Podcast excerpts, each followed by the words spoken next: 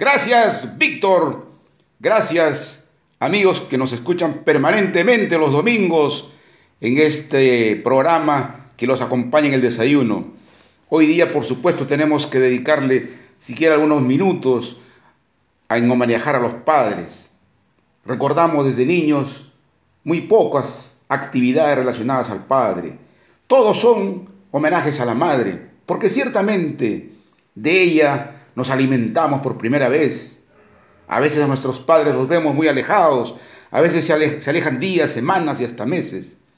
Crecimos entonces cerca a la madre, sintiéndola diariamente y a veces también relacionándola, relacionándola al padre con el trabajo, la rudeza, la frialdad, la distancia.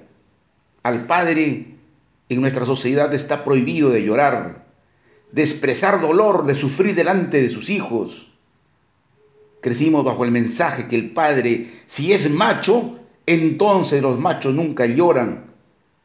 Creo que esa imagen todavía continúa. Sin embargo, ¿dónde sufre entonces el padre? Seguro que se oculta en alguna habitación para llorar. ¿Tú viste a tu padre llorar? ¿O crees que ellos no tienen sentimientos?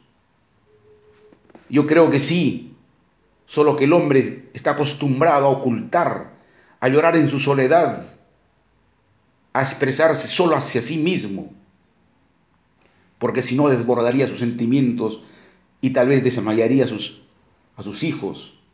Por ello, mientras avanza la edad, hay que aproximarnos a nuestro Padre, abrazarle, expresarle que lo queremos, que sabemos de su sacrificio, de su dedicación, de sus dolores ocultos y hasta de la postergación de su salud por nosotros, por darnos educación, alimentos y cobijo, y que aunque sus cabellos se hagan más blancos o se caigan, y sus movimientos sean más lentos, no olvidamos su agilidad, su ternura, su fortaleza, cuando él joven organizaba nuestros cumpleaños, en medio de esa casita humilde que estaba levantando moneda tras moneda, con incipientes techos, ventanas cubiertas de plástico y muebles de segundo uso. Ahí están las fotos de aquellos momentos de los migrantes provincianos que luchaban contra los arenales y policías en las invasiones. Hoy junto a nuestra familia recordemos algunas anécdotas de nuestro padre, sea que esté vivo o muerto. Pongamos esa foto representativa en la sala, en el lugar más importante, junto a la de nuestra madre. Admiro esa costumbre que teníamos en nuestras casas de antes. Hoy parece que pasó al olvido, porque esas imágenes nos nutren de amor y fortalezas. Hay que recordar por ello a nuestro Padre. Yo de mi parte recuerdo siempre al maestro don Antonio Zúñigalba, en Chiquián. La memoria me lleva al sonido de los cascos del caballo que se aproximaban a la puerta de mi casa. Apresurado corría a abrir la puerta con seguridad a mi padre, que mensualmente volvía de su trabajo de Yactia cabalgando siete u ocho horas. Rápidamente rebuscaba los, los regalos en las alforjas.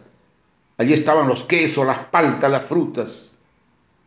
Hoy cuando paso delante de su cuarto todavía diviso y lo imagino escribiendo en su maquinita Remington algún cuento, algún artículo, para hacer gestiones en la capital de él en esta pluma del viento que yo escribo, seguramente queda algo de esa enseñanza de mi padre. Con tu permiso, Víctor, déjame decir este pequeñito poema que he escrito y lo llamo La mandolina y la pluma a mi padre. ¿En qué recodo de mi corazón estás? Te recuerdo cada mañana tomando el desayuno de leche y café panes y mantequilla de chiquián. Tus ojos verdes iluminan todavía mi camino de estudio, que siguen interminables. Tus cartas en el extranjero plagados de cariño eran bálsamos de alegría. Te veo con tu maleta de cuero duro, subiendo y bajando de los Landauro. Hora para hacer gestiones, hora para visitar a tus hijos.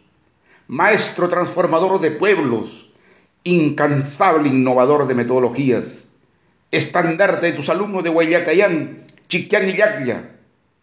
Ahora que los años pesan y la soledad aumenta, me regocijo de ser tu hijo, De tu cercanía aprendí a mirar entre letras y números, a preferir la sabiduría frente al dinero y jamás hablar mal de alguien, a cantar pegado al arpa.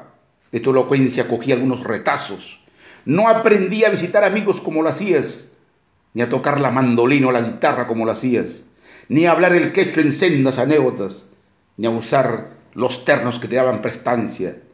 Pero ya que te hablo desde este lado, me alegro por haberte dado satisfacciones en vida. El estandarte de doctor en física, las avellanas luminosas, jugando por Guayacayán o Chiquián, origen y vivencia de nuestro hogar junto a mi madre Luchi. Sí, don Antonio Zúñigalba, padre y maestro, te extraño, te recuerdo y te amo. Hasta la próxima semana, mi querido amigo Víctor Tadeo.